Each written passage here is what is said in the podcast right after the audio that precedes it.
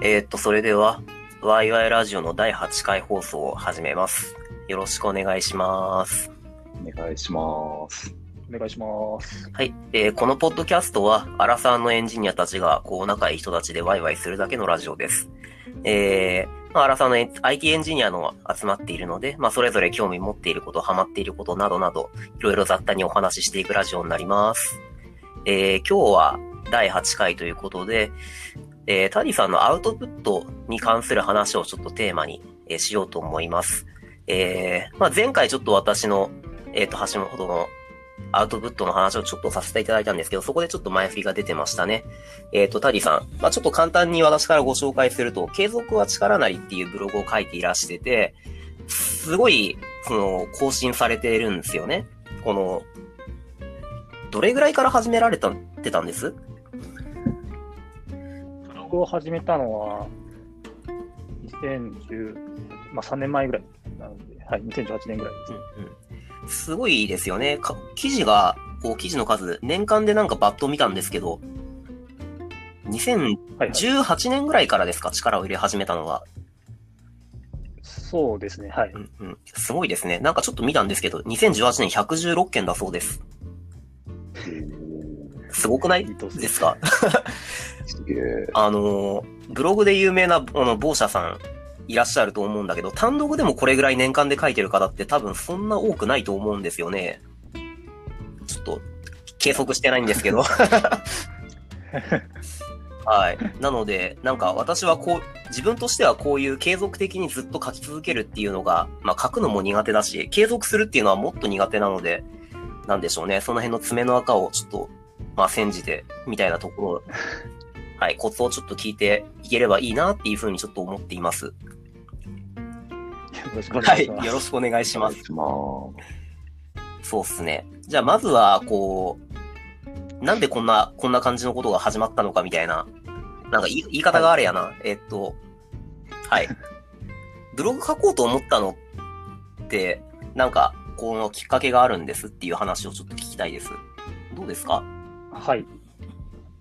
きっかけは、えっとまあ、も前回もちょっと話したかもしれないですけど、もともと物事の長続きすることができないタイプの人間だったんですけど、あの周りですげえなって思ってる人って、まあ、OSS でもそうですけど、ブログにしても、やっぱ継続的に書き続けてるっていうのが、やっぱすごい人に見受けられたので、じゃあ自分も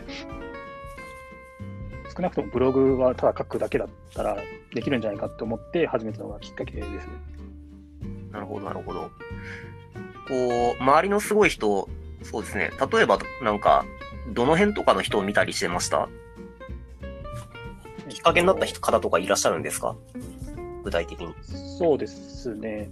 えっ、と、一昨年かな。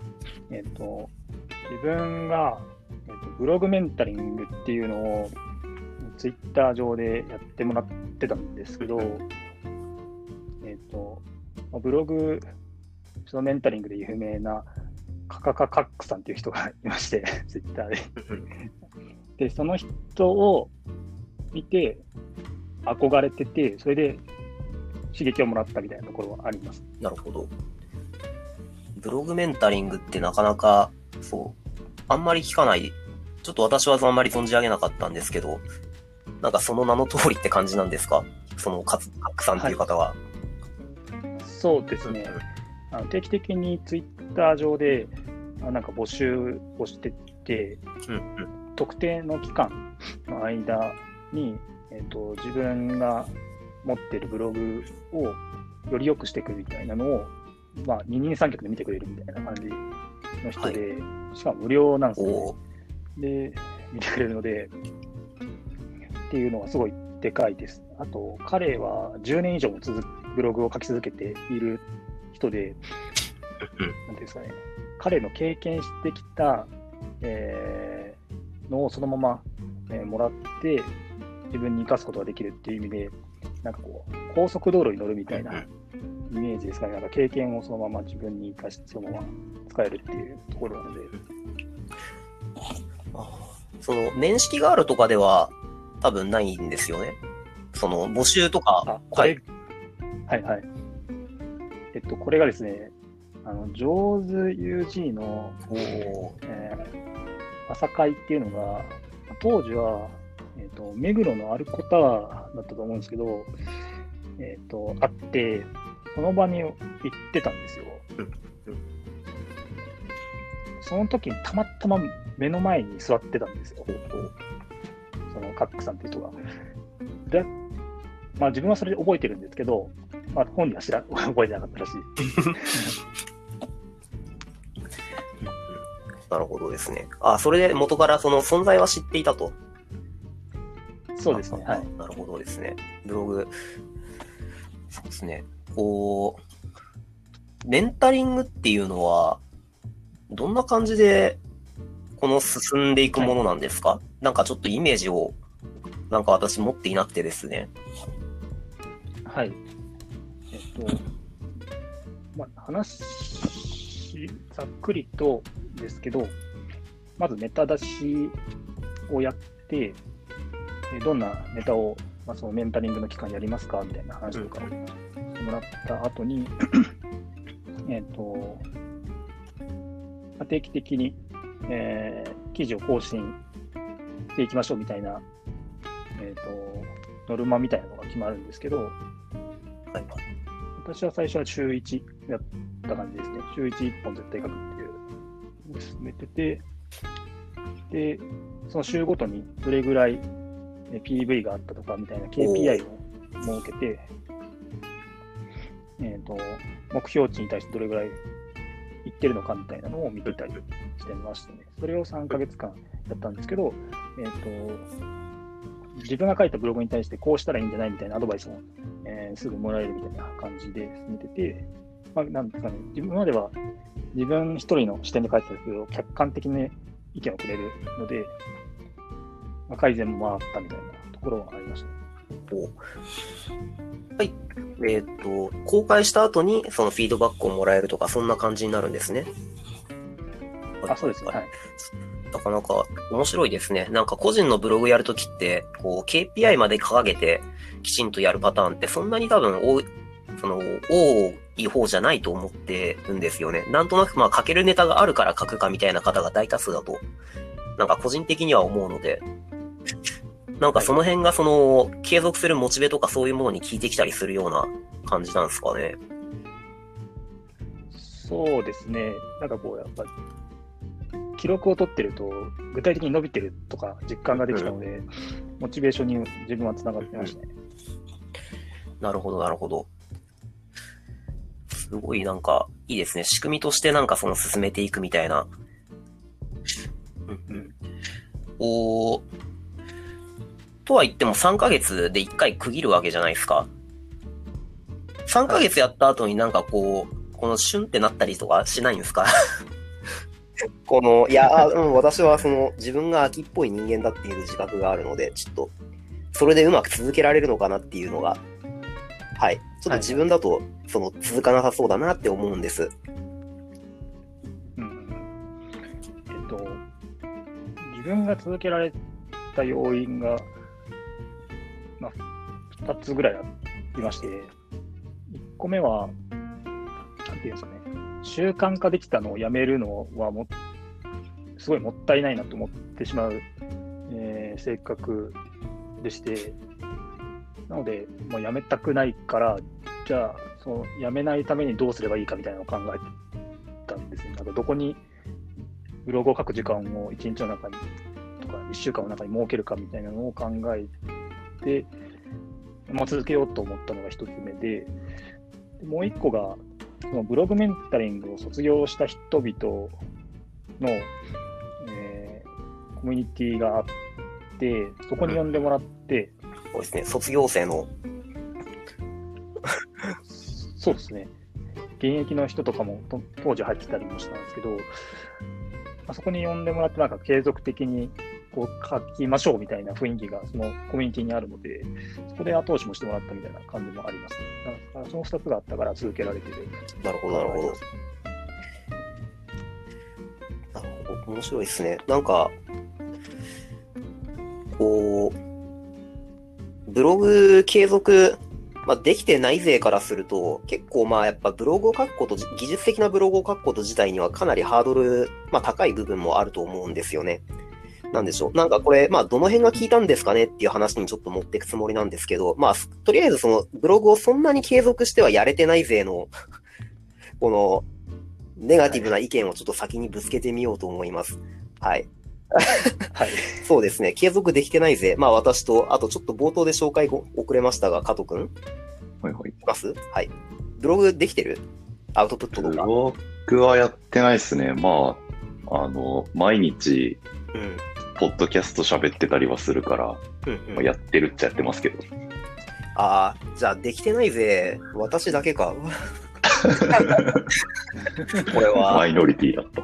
そうか。そうか、そうか。なんすかね。まあ、お二人からすると多分日常なんですかね。あれ、これって。努力というよりは。どうです？僕は、僕はそうですね。日常の中に入ってます。加藤くんは？日常化するまでが大変だったけど、なっちゃうと確かにそうかもですね。おー。マジか。いや、ちょっと、やばいな。あの、はい。今、超えられねえ壁をちょっと感じてます。お二人に。そうなんですよ。あの、じゃあ、わた、はい。じゃあ、私はとりあえず、継続できない勢の代表として、じゃあ、ちょっと、まあ、喋らせていただきますかね。日常になるまでが多分大変なんですよ、きっと。で、まあ、そうやって KPI とかを設けるっていうのはすごくいいし、なんか、仕組みとして、なんか、なるほどなって思うところはあるんですけど、まあ、最初にその、よくある悩みとして、ネタがないとか、よく言いませんっていうのが一個ありますよね。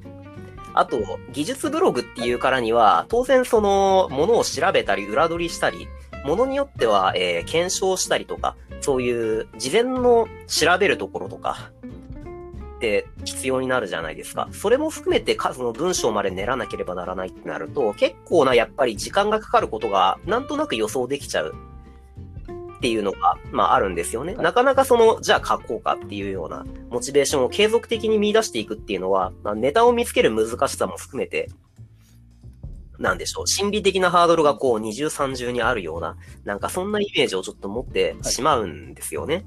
もちろん私も書きたいと、その書きたいネタがあるときは、その、こう、熱量に突き動かされてやるんですけど、それが日常的にできるかと言われると、まあ、ちょっと難しくって、って思うんですよ。なんかその辺は、なんでしょう、日常になるまでのところで、このどう乗り越えたんだろうなっていうところは、ちょっとこれは、そうですね。まあ、タリーさんじゃなくてお二人でもいいんですけど、なんか聞きたいところではありますね。どうですか？じゃあ、はい。僕から話します。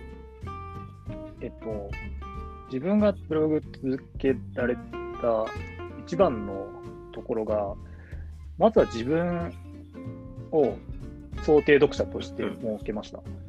あの自分が見聞きしないこととか、初めて知ったこととか、経験したこととか、ハマったこととかって、えっ、と、まあ、初めてだったりするわけだと思うんですよ。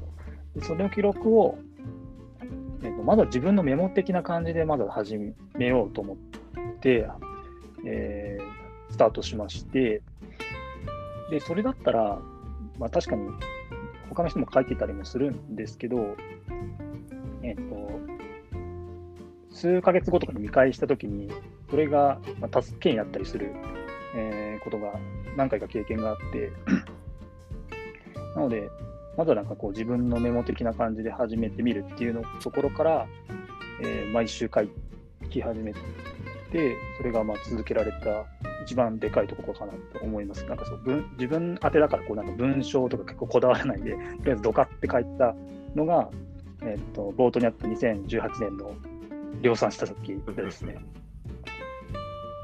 ほど。加藤君はどうですか？その辺。僕の場合は、あえっと、一応あの何してるかって話だけしておくと、お願いしまえっす。とはい、毎日 AWS っていう名前で、えっと、1日10分程度 AWS が出しているアップデートを、まあ、毎日、ポッドキャストの形で紹介するっていうようなものをやっていて、まあ、毎日っても平日だけなんですけど、やってますと。で、えっと、なんで継続できたかっていう話で言うと、じゃ僕の場合はすごくシンプルで仕事だったからっていう のが、まあ、正直一番大きくって、えっと、まあ、いろんな紆余曲折の後にまあこういうコンテンツ作ってみようって話になって、まあ、仕事として始めたっていうのと、えっと、始めた結構直後ぐらいにお客さんからあの聞いてますよみたいなあのすげえ楽しみにしてるんで頑張ってくださいって、あの、 Slack で連絡をいただいて、まあ、あの、純粋に嬉しかったと同時に、あ、やべ、見つかったみたいな。なるほど。もう、この人が、あの、本当に顔が見えているこの人が聞いてるんだったら、サボれないなってなって、ね、それでまあ続いたっていうの結構ありますね。それは確かに大きそうですね。うん。なんか、そうだな。まあでも、そっか。そういう圧みたいなものも、まあ、圧っていうと言い方があれなんですけど、そっか、あるのか。なんか純粋にその嬉しくなってなんか続けられちゃうみたいなところだけじゃないんですね。なんかでも、フィードバックいただけるのは大きいのか。まあ、そうですね。うん、あ、ごめんなさい。まあ、両方ですね。嬉しかったし、えっと、まあ、この人が見てるっていうのが分かったから、じゃあこの人のためには最低限続けなきゃいけないなっていう部分と、まあ、2つかな。なるほど、なるほど。そっか。フィードバックでなんかこの燃料再投下できるみたいなところは結構大きいのかな？なんかお二人の話を聞いてると。ブログに関して言うと、こう、なかなか自分で書いてても、この、打っても響かないみたいなのはあるじゃないですか。よっぽどその人気のブロガーでもないわけだから。うん。はい。まあ、その辺のフィードバックいただくことで、次はこうしようみたいなのが、やっぱり、なんか、フィードバックサイクルが回るっていうことが、この、次につながっていくんですかね。そうですね、自分はそうだったし、あと、やっぱりさっきの話したコミュニティの人の中でも、やっぱ、人気のブロガーというか、なんか月間1万ぐらい超えちゃうような人とか平気でいまして、だからその人がどういうネタ書いてんだろうとか、どういう書きっぷりしてんだろうとかっていうのは見させてもらって参考にしてたりはするので、そういうとこから自分に活かせるとこないかなって思ってなるほど、なるほど。しますね。素晴らしいですね。なんかそう、話ちょっと聞いてて、まあ話変わるんですけど、思ったことは、えー、なんだっけ、まあネタ見つからないのと手間かからない問題があるのと、あ、えっと、なんだっけな。タリさんがなんかその途中でおっしゃってたことがちょっと引っかかったんですよ。あ、そういえばそういう、こういうのあるなっていうハードルとして。はい、なんだったかな。はい。その、あ、自分を想定読者にするっていうコメントです。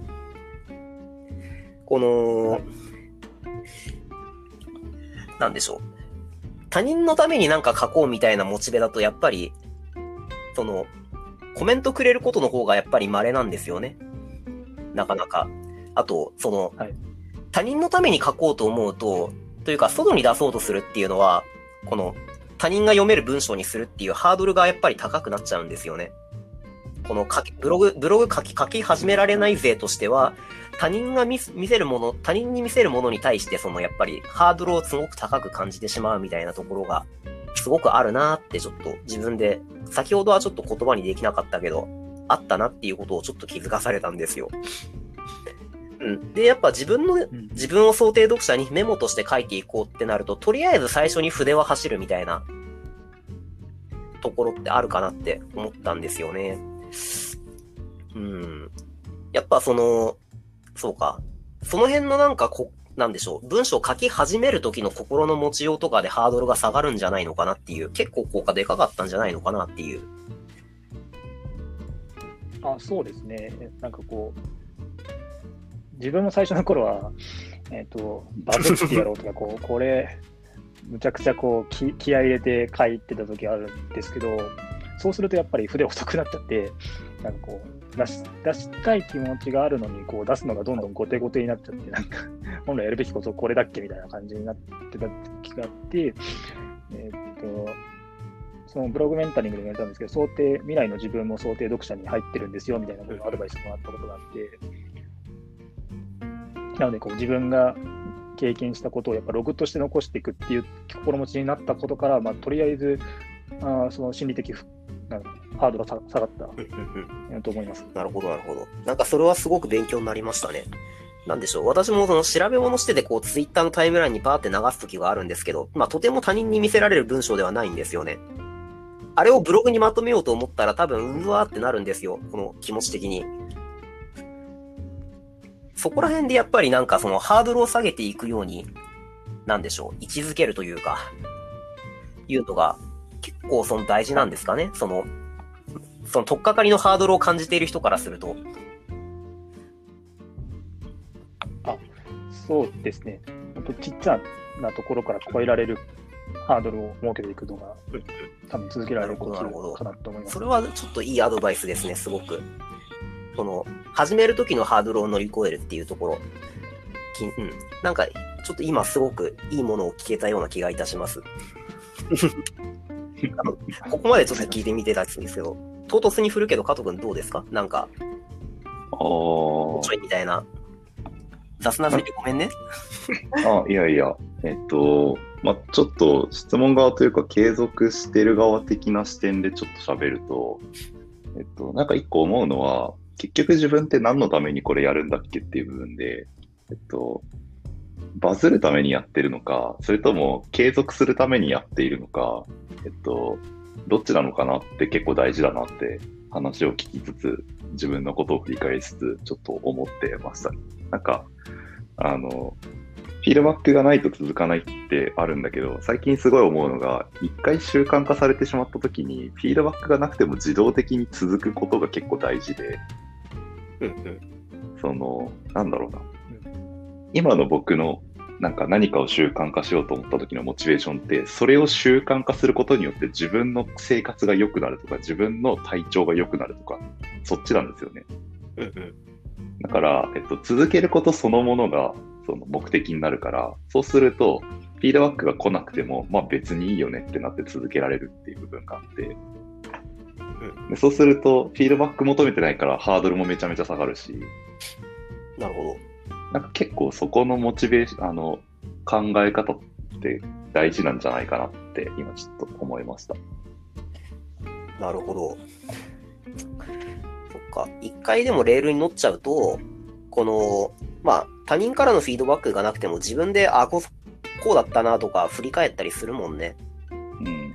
なんか、その自走するためのもうエンジンは、この、回ってるというか、なんかブログをやる理由が、あの、バズりたいんだったら多分それはそれでいいと思ってて、うん。なんかだったらバズるために動けばいいんだけど、なんかそうではないんだとしたら、えっと、一日一文字書くところから始めるべきで、はいはいはい。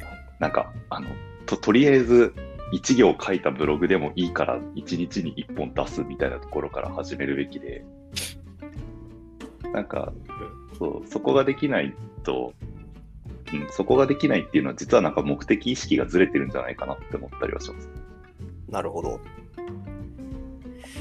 目的か。あんまり私そう、そこに関しては、ちょっと刺さるものがあったんですけどね、今。なんか、おおみたいな。そうなんだ。いやーね、目的意識あんまりないんですよ。その、なんでしょうね。まあ、外にそういうアウトプットが出ることによって、この他の人からの認知を上げたいみたいなところは、まあ、その子としてのちょっと価値を、というか、なんだろう。自分の営業材料にしたいみたいな、その自分という、えー、まあ一応技術者の、みたいなものにはあるんですけど、別にそれをなんか、出し、出すのはなんか、書いてるときはなんかもう書きたいから書くっていう感じのテンションだし、えー、さっきのも、今の目的意識に照らしても、手応えあるかって言われると、それを継続する、計計測するのは、なかなか難しいんですよね、実感として。なんかその、自分と認知が上がるかどうかっていうのは、客観的な指標としてどうかって見るのがなかなか難しい。あ、PV を見ればいいのか。まあまあまあ。なるほど。自己解決しちゃいましたね。あそうですね。あとなんかちょっと最近思ってて、個人的にこれありだなって思ってるのは、はい、と3年間毎日ブログを書き続けましたっていうプロフィールが欲しいっていうモチベーションってちょっとありだなって思ってて。なんかログボか、なんか、なんかのバッジみたいな。あ、そうそうそうそう。あの、3年間毎日ブログを書き続けるっていうのは、やれば手に入る称号じゃないですか。うん。絶対に。うんうん。だから、えっと、ブログを書き続けて、なんかバズりましたとか、これの第一人者になりましたっていうのって、あの、何かしらの偶発性があって発生する結果でしかないけど、あの、3年間毎日ブログを書き続けることはできるし、うんうんその結果3年後には必ず3年間ブログを書き続けた人になっているわけで、なんか、それを目的にするっていうのもありだなってちょっと思ってますね。それ面白いですね。なんか、そう、あの、続けることに困難さを覚える人が多いからこそ、何年間これを続けたっていうこと、それ自体が価値になるから、確かに、確かに。そそういう自分に私はなるんだっていうモチベーションって、いや、割とありだなって、個人的には思ってます。それ確かに面白いっすね。なんかこの、目的ちゃんと立てましょうっていうところから行くと、その、なんでしょう。な、なんつったらいいんでしょうね。ちょっとうまいこと表現できないけど、なんかその、まあ、聞いてて思ったのはゲーミフィ、ゲーミフィケーションとか、うんうん。なんかそういったような感じで、なんでしょう。この、このバーを超えるんだ、みたいな感じがなんか、あれですね、自分が思ってる目的意識、なんか立派な目的意識っていうものよりはもうちょっとラフな感じがして、とてもいい、なんか設定の仕方なのかなって感じがしましたね、すごく。なんかあの自分の意思によって達成可能なことを目的にした方がいいですよね。特に習慣あにおいては。あ、確かに。なるほどね、なるほど。そそうなんですよね。なんか、その、認知度を上げたいみたいなやつって、実感できないんですよ。そうそうそうそう。そう。うん。でもまあ実際、なかなかそう。まあ確かに書いててよかったなと思うことあったんですけどね、自分なりにも。そうか。もじゃあ、まあ一つそれはなんか目標の立て方として、なんでしょう。まあ明確にわかることっていうのが、その、良さそうだなっていう。まあでも今の話はすごい面白いですね。なんかちょっと自分としてはなかった視点だったので、立て方ううんそう、僕もこれ思ったことなくて、なんかいざこう仕事というのに押されて、習慣的に何かを出し続けてみたからこそ逆に感じたことがですね。おー。なるほど、なるほど。でもなんか思いません？多田さんとかも、なんかその習慣的に続けたからこそ、結果的に、なん今振り返ると、なんか、なんだろうな、その、結局やるしかない分みたいな部分だったりとか、なんかその、大行に考えすぎない方がいいみたいなところとかってはい。結構悪くないですか、あ、そう、そうだね。あの本当に ハードルをいかに下げるかがすごい大事だと思います。続けたこと、うん、そう、さっきの3年間続けるっていうのも、自分はそうだったんですけど、やっぱそれが称号になって、すごい見てくれるようになるんで、もう、それが結果論で、もうめちゃくちゃ 続けることにこう下げれば、ハードル下げればやりやすくなるんで、それがいいなるほどと思います。あれですね、この、自走できる体力がついてからは、結構やっぱり二人とも共通して、割とまあナチュラルにできるわっていう感じがありましたね。なんか私も別になんか続けてることそんな多いわけじゃないけど、確かにそれは実感としてその通りだなと思うので、いかにハードル下げて、その、なんでしょう、最初にこのギア入れるところが乗り越えられるようにするかっていうことなんですかね。うんなるほど。そうですね。そうですね。そっかそっか。ああ、さっきちょっと話にあったんですけど、少し話変わりますけど、実際やっぱりそのアウトプットし続けたことによって、なんかその、外から嬉しいフィードバックがあったとか、まあ、なんでしょう。いいことありましたっていうのを。ハリさんどうです？はい。直近だと2つあって、あの、去年の9月に転職したんですけど、その転職するときに、あの、 Wantedly に入って転職活動してたんですが、その Wantedly にブログ貼ってて、それを見てくれる人が多くて、なんかて、なんかこう、経歴書代わりみたいな感じで見てくれる会社さんもいたので、まあそこが良かったなって思います。なんかこ、この人こんなこと知ってるわみたいなのが、もうなんか分かってもらえるころと、今の会社でもそうですけど、やっぱ、ブログのノウハウがあるから、あの自社でメリブログ作りたいんだけどっていう時に、やっぱり一番に声かけてもらって、こうした方がいいんじゃない、ああした方がいいんじゃないみたいな話とかを、やっぱり言ってもらえるようになったっていうのは、良かったですね。なんか、いいですね、すごく。その、そういうことをやってる人だっていう認知が取れてるわけだ。いいですね。なんかそういう転職するときに、こう、職務経歴書とかって、まあ当然書く書いたりするパターンもあると思うけど、ブログが、ブログ書くことによって、その自分の転職活動を、まあよりそのいい、いいマッチングするために、なんでしょう、自分を売り込んでくれるし、いいですね、すごく。うん。なんかそれは確かにアウトプットする明確なメリットにはなりそうですよね。まあ、ステップ、なんかステップアップしていきたいっていうエンエンジニアの方は多分多いでしょうし。なるほどね。はい、いいですね。なんか、この、続けるためには、その出だしのところで頑張りましょうっていう話と、実際メリットあるぜっていう話が聞けて私は大体満足しました、今日。おじゃあ、あれですよ。橋本さんはこれから何を続けるんですかっていうことをやっぱこう、あ、うん、はいやっぱ行動につながんないとちょっともったいないじゃないですか。なんでその攻めてくるんですか？え、え、え、いやいやいや。えだってあれでしょ？橋さんがはい何かを習慣化したいから、なんかなんで継続できてるのかっていう話が、まあきっと聞きたかったんじゃないかなと僕は邪推しているんですけれども。えーまあそうですね。じゃあやっぱこうなんか宣言していきましょうよ。せっかくなんで。あーそんなもん台本にはなかったんですけど、思いつきなんで。おー恐ろしい男だね。えいやいや。いや、まあ、そうで、まあ、まあ、ま、ま、全くおっしゃる通りなんですけどね。そういうのを自分でできてないし、やりたいから聞いてるわけで。はい。そうそう。え、だって今日でこれ聞いて、あ、そうなんだ、やっぱ習慣って大事だなって言って終わったったら、ね、一番もったいないじゃないですか。なるほど。なるほど。もう具の根も出ないですね。そうですね。まあ自分がやりたいことは、まあいくつかあるんですけど、まずはちょっと運動っていうところでランニングとか、なんか、うんまあランニングをはじめとして、まあ運動するっていうことをもうちょっと日常にしたいよねっていうことが、まあありますね。毎日ではなくていいんですけど。うん。まあちょっと今膝の調子とかが悪かったりするんで休みがちですけど。まあそれはなんか半分習慣になりつつあったって感じですね。今。まあちょっと今怪我の都合があるからあれですけど。っていうのが一個。まああとアウトプットはそうっすね。まあちょっと前回放送で少し喋ったんですけど、まあ OSS とかそういったところにコントリビュートするっていうのをもうちょっと継続的に、えー、なんかやれたらいいよなっていうことはちょっと感じていますね。まあよりそのコード書いて調べるっていうところが。うん。なんかブログ書くっていうところもまあもちろん大事にはしたいんですけれど、なんかそのコード書いて誰かに貢献するとか、そういったところをちょっとやっていきたいなっていうふうには思ってます。なんか細く長く。まあなので、そうですね。まあ自分がこれからこういうことやっていきたいですっていうのに関してはその2点ですかね。はい。はい。